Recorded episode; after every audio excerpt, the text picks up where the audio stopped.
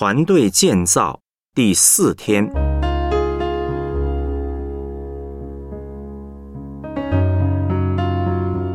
认识仇敌分心的轨迹。使徒行传第六章二到四节，十二使徒叫众门徒来，对他们说：“我们撇下上帝的道去管理饭食，原是不合宜的。所以弟兄们，当从你们中间选出七个有好名声、被圣灵充满、智慧充足的人，我们就派他们管理这事。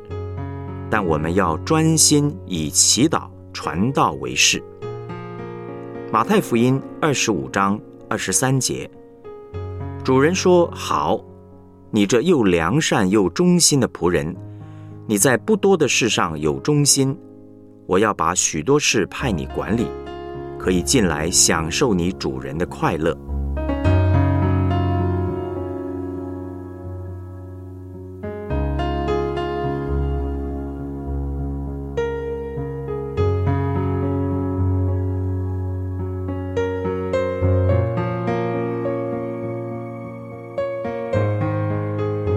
我们来思想主题信息。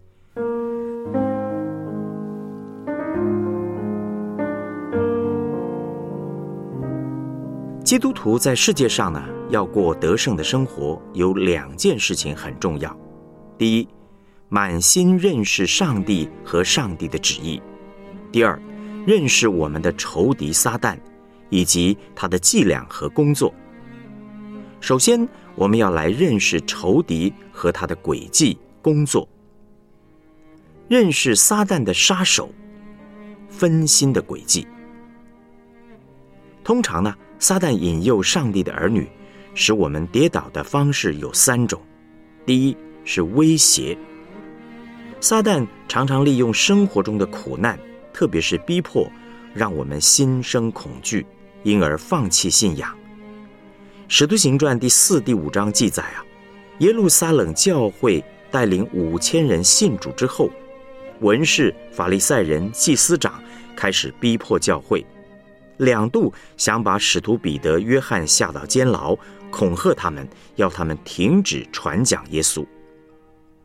第二呢，就是利诱，威胁的方式行不通的时候，他就会使出利诱的招数。使徒行传第五章。亚拿尼亚和撒菲拉受到金钱的引诱，就是一个例子。金钱、男女关系、权力，是撒旦经常利诱我们的工具。第三呢，就是分心。上帝的儿女对威胁和利诱比较清楚，也比较容易警醒。仇敌使用这两招无效之后，就会拿出第三招，我称之为。分心的诡计，《使徒行传》第六章第一节开始记载耶路撒冷教会增长之后，出现了管理不周的问题。那个教会有两大族群，一种是从海外回来讲希腊话的犹太人，一种呢是讲亚兰话的本地犹太人。这两种人平日相处就稍有不睦，现在艾叶呢？这个问题成了导火线，双方为了这件事情吵了起来。前者认为后者歧视他们的孤儿寡妇、贫穷人，没有照顾他们日用饮食的需要。耶路撒冷教会人多之后，牧养上难免会有疏漏。撒旦呢，就抓住他们为此忙乱起纷争的时候，趁虚而入，引导教会的领袖分心，想让他们忙东忙西。忽略了最要紧的事情，他要让教会领袖把上帝的道放在一边。上帝的道是建立教会最重要的材料，传道人不传道，教会就会垮掉。英国文学家、味道学家鲁伊斯，他曾经写过一本有趣的小说，叫《地狱来鸿》，描写大魔鬼。怎么样教导小魔鬼引诱基督徒？大魔鬼说：“我教你，你如果想让基督徒失败，首先呢就威胁他们，威胁不成功的话就利诱他们，利诱再不成功就让他们分心。你只要能够让他们忙东忙西，就算他们在好事情当中忙都没有关系。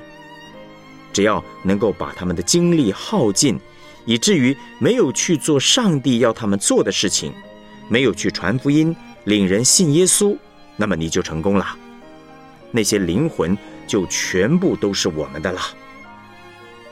分心是一种非常隐微的伎俩，我们很不容易察觉到。撒旦用这个方式让我们不去实行上帝的旨意。忠心呢，就是专心做上帝要我们做的事情。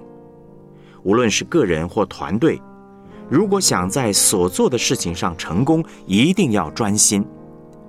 专心不只是一种好习惯。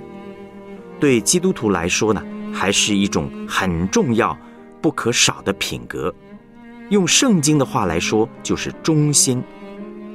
我们如果做太多事情，就很难专心做好上帝要我们做的事情。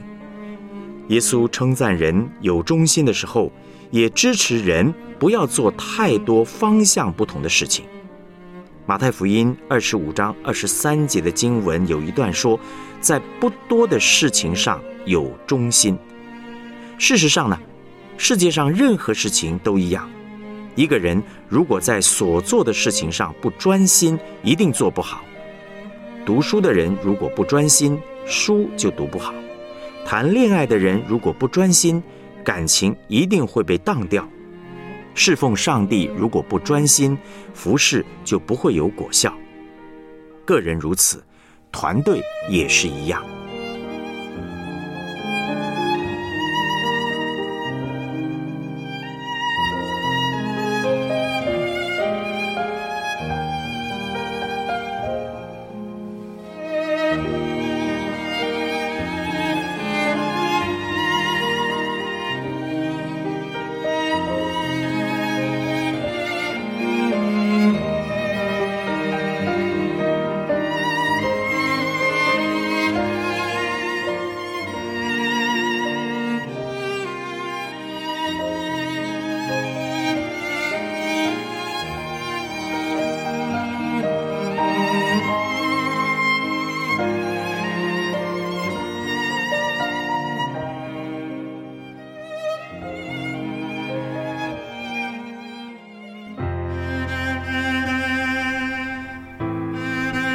我们来思想两个问题，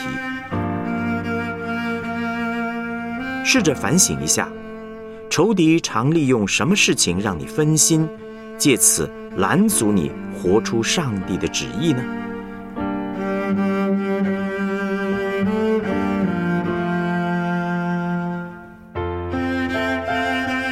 试着分享今年三件你期望专心去做的事情。并且和弟兄姐妹彼此带祷。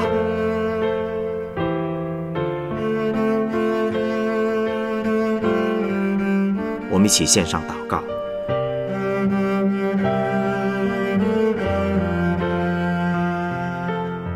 亲爱的主，谢谢你让我认识仇敌的工作，让我可以学习警醒，不被利诱威胁，更不被分心的诡计欺骗。求你帮助我在不多的事上有忠心，专心做好你要我做的事，帮助我勇敢放下不是你要我做的事，好让我可以专心活出你的旨意。